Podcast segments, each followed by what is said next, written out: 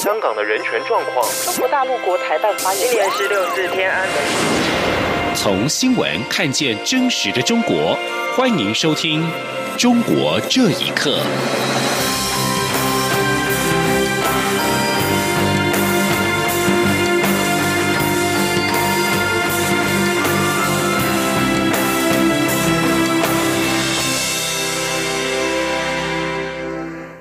各位好，欢迎收听《中国这一刻》。今天是太阳花学运五周年，蔡文总统在脸书贴文表示，这五年来中国并吞台湾的企图不仅不变，甚至力道更强。但是他强调，只要我当总统一天，一国两制不会发生。总统表示，这五年来发生了许多的变化。当年街头上的伙伴，有些人已经投入不同的领域，继续为这片土地贡献。他也在大家的支持之下，接受了人民的托付，肩负起守护主权、守护民主的重责大任。总统说，这五年来，他努力证明了一件事：鸡蛋不必放在同一个篮子里。开拓多元市场的努力，让台湾经济一样可以走向世界，让台湾的观光客数量一再破纪录，让台湾的产品一样可以卖到全世界。现在台湾已经有四个兆元产业。不过，总统表示，这五年来有件事情没有改变，就是中国并吞台湾的企图不仅不变，甚至是力道更强，毫不掩饰的把“一国两制”台湾方案。端上台面，总统表示，今天是三一八宣五周年，他想要对所有关心台湾民主的朋友说：，只要他当总统一天，一国两制不会发生，叫大家都在一起，台湾会骄傲而且自信的走向全世界。就读中国现代学院，目前在迦南药理大学短期研修的李家宝，在接受央广恋爱安基节目专访的时候表示，没有接触到民主世界之前，其实感受并不是那么深刻。但在真正接触到民主世界之后，感觉就是在中国大陆发言的时候，无时无刻都是存在一个枷锁的，这也道出了内心的呐喊。而之前他透过推特直播表示反对。习近平专制言论受到了海内外关注，他也表达希望可以长期居留台湾，也呼吁能够通过难民法。而在节目当中，也再度表达了同样的诉求。对此，华人民主书院董事主席曾建元也在节目当中受访表示，目前政府将来台申请政治庇护或居留人士处理依据分为难民法以及两岸人民关系条例。若以此思考，最有可能来台湾的难民就是中国大陆。不过，曾建元也进一步表示，申请政治庇护等待期间，可能得面临社会或者是民间团体伸出援手、心存观望的窘境，所以建议应该制定标准作业程序，使民间能够协调沟通，也让中国大陆人民了解相关法令的规定，否则贸然来台寻求政治庇护，否怕无法达到目的。同时，曾建元也表示，李家宝的情况更复杂。按照规定，必须要在短期研修之后返回中国大陆。若想长期居留台湾，他建议目前只有两个解套的做法：除了再继续申请研修，可以考虑以高中成绩申请来台就读学位之外，再攻读硕士跟博士，以延长在台的停留时间。中国全国两会在十五号心里如一的结束了。中国总理李克强在记者会当中表示，中国政府从来不要求本国公司从事间谍活动，而这样做不符合中国的法律，也不是中国的行事的方式。不过，美国学者张家敦则是认为，李克强显然没有说实话。请听以下的报道。三月十五号，两会闭幕之后，李克强召开例行记者会。在将近三个小时的记者会上，李克强只回答了十七个问题。对于敏感的结构性改革、国企改革等问题，则完全没有提到。对于彭博社记者提问，中国政府是否要求本国公司在别的国家进行间谍行为，李克强回答时否认了这种说法。他表示，中共从来不要求本国公司从事间谍活动，这样做不符合中国的法律，也不是中国的行事方式。对此，美国学者张家敦表示，中国有计划在全球主导科技，为了尽快达到这个目标，中国必须从先进国家和美国的公司里窃取他们的知识产权。因此，所有的间谍活动都是由中共和中央政府最高层受益。没有最高层的授意，这些计划是不可能实施的。张家敦并强调，李克强显然没有说实话。前中国公安人员、目前在美国担任律师的高光俊也指出，中国公司为政府从事间谍活动是不容置疑的。情报部门经常要求一些公司为他们的人员提供掩护，以便他们从事活动。之前也有一些相关爆料。高光俊说。当然，毋庸置疑呢。中国政府不仅仅有这样的权利，而且经常做。中国的企业几乎是不可能拒绝做这种事情的，因为在中国，实际上在安全系统这个部门，它也有很多很多的这中国各地的秘密据点。那这秘密据点有一部分是以各种这个公司的名义存在的。《纽约时报》日前曾发表了时事评论员练以征的文章，当国家法律鼓励间谍行为，指出中国二零一七年通过的国家情报法就明白要求，国家情报工作机构在开展情报工作时，可以要求有关机关、组织和公民提供必要的支持、协助和配合。根据该法，为国家从事情报活动是中国公民和组织的义务，就如同纳税一样。文章还说，中国的国家情报法还规定，将为那些在国家情报工作中做出重大贡献的个人和组织予以表彰和奖励。也难怪李克强的谈话让人质疑。央广新闻整理报道：成都七中实验学校小学部的餐厅被爆出提供变质、发霉、腐烂的食物给学生吃，导致了学生腹痛、腹泻。大批家长前往学校抗议的时候，还被警方喷洒辣椒水震爆。而事件发生之后，联合调查组也证实，该校校长江红因为化解调处矛盾不利等原因被解聘。不过，官方发布的检测结果指，该校的食材在保存期限内符合食品安全的标准。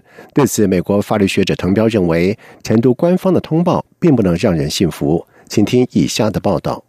成都七中实验学校小学部食堂被爆出食品安全出现严重问题，有学生家长在发现自家孩子身体健康出现问题，在医院进行相关检查之后，被医生告知或与食品质量有关。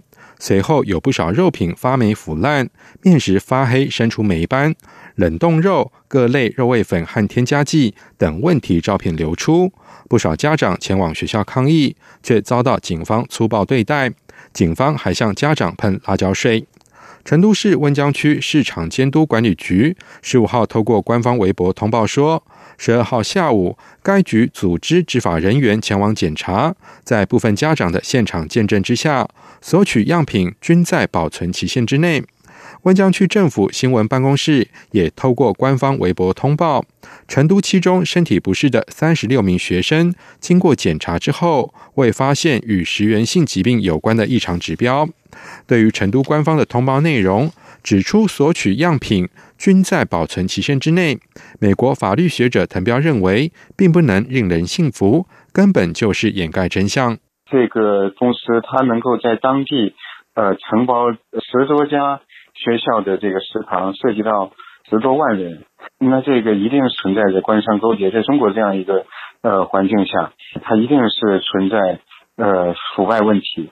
在这个当局要对它进行呃检查、要取样的时候，那肯定都已都是已经换成合格的那些食品，所以这个检测是说明不了任何问题，就是来呃掩盖真相。另外，对于中国教育部。发布学校食品安全与营养健康管理规定，从四月一号起开始实施陪餐制度，要求中小学、幼儿园每餐要有学校负责人跟学生共同用餐，并且做记录，及时发现解决问题。成都市民梁女士对此表示，是否能够解决问题还不知道。陪餐有校长跟学生一起吃。有可能会好一些，但是能不能从根本上解决，还真不知道。可能跟整个的这个大环境和整个的体制是有关系的。成都七中实验学校因为食安问题引发家长维权，相关新闻在网络快速传播。事件发生之后，联合调查组证实，该校校长江宏因为化解调处矛盾不利等原因被解聘。另外，温江区教育局局长黄晓东、区市场监督管理局副局长赵勇也遭到停职检查处分。另外，有三名学生家长被指故意摆拍，并且上传不实实物图片，以寻衅滋事罪被警方逮捕调查。以上新闻由央广整理报道。中国各大学校在近来流行在微信上面成立夸夸群互捧，成为了学生排解压力的方式。就有业者嗅到了商机，招聘正能量夸夸师，时薪是人民币五百元，大约折合新台币两千三百三十元。而应征者必须是九八五硕士毕业。就有学者认为夸夸群可以降低压力，又有人认为这只是昙花一现。请听以下的报道。所谓夸夸群，就是无论说了什么、做了什么，都能被赞美，不需要设议题，都可以被夸，也只能夸人。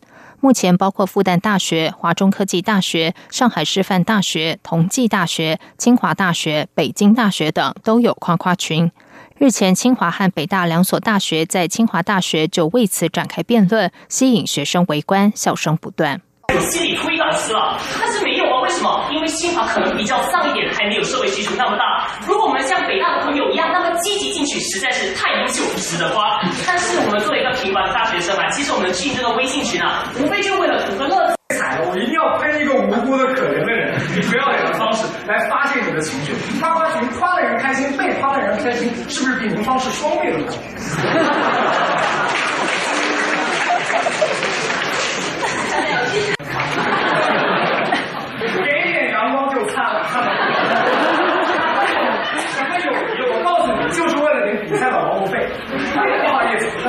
夸夸群迅速走红之后，很多人都开始想体验这种服务，或者将这种服务赠送给自己的亲朋好友。在淘宝上搜索“夸夸群”，有各种夸夸群客制化服务，马币金已然开始商业化，付款的人数还不少。根据虎嗅 App 微博爆料，中国社交平台麦麦疑似正在招聘正能量夸夸师，第一时间夸奖需要被夸的发文者，输出正能量，传递爱与温暖，时薪为五百元，而且应试者必须是九八五硕士毕业。不仅有付费夸夸服务，还有人自发组成夸夸群，无偿互夸，让群友们都沐浴在春风中。对于夸夸群深受欢迎，有专家表示，学生求夸的心态表明生活中缺少激励，透过这种方式疏解个人情绪，包括课业压力。广州医师大学应用心理学系教授陈灿瑞就表示，其实每个人都希望听到别人夸奖，尤其在面对现今社会的各种竞争压力下，就特别需要这种方式来转移注意力。不过，也有人认为夸夸群无法获得长期的新鲜感，可能只会昙花一现。央广新闻整理报道。北京和梵蒂冈在去年九月就中国的主教任命达成了历史性的协议之后，中国国家主席习近平将在二十一号到二十三号首度的访问意大利。而正当外界揣测习近平访问罗马期间是否将和教宗方济各会面的时候，教廷国务卿帕洛林在一本新书的引言当中写着：“北京不应该害怕天主教会对中国保持不信任和敌意。”而根据路透社。预先取得帕洛林的新书的引言，他在文中写着：“圣座不鼓励对任何国家保持不信任或敌意。”而在教廷地位仅次于教宗的帕洛林表示，天主教在中国的工作无法脱离对中国人民和他们合法政府的尊重、敬意跟信任。这似乎是梵蒂冈为了缓和北京疑虑再度尝试的努力行动。帕洛林还写着。中国和梵蒂冈关系先前难解的纠结，可透过重新统整神学、法律、神职人工作，甚至外交的方式来化解。而访问意大利的国家元首和教宗会面是惯例。梵蒂冈消息人士透露，习近平和方济各的会面可能是在最后一刻排入席的行程。而一名梵蒂冈的犯人则是表示，目前教宗行程并无此安排。中国在新疆地区设立拘留中心，已经面临越来越多国际的谴责。联合国专家表示，有超过一百万名维吾尔人和其他穆斯林被关押在此。然而，北京表示需要采取措施来遏制伊斯兰好战分子的威胁，并且称这只是职业培训中心。而中共国务院新闻办公室今天发表《新疆的反恐去极端化斗争以及人权保障白皮书》，指出法律当局已经采行同情以及严厉之间采取正确的平衡。而白皮书也表示，只有少部分的少数族裔，像是恐怖团体首脑，会面临严格的惩处。这些受极端主义思想影响的人将接受教育和培训。以上中国这一刻，谢谢收听。这里是中央广播电台。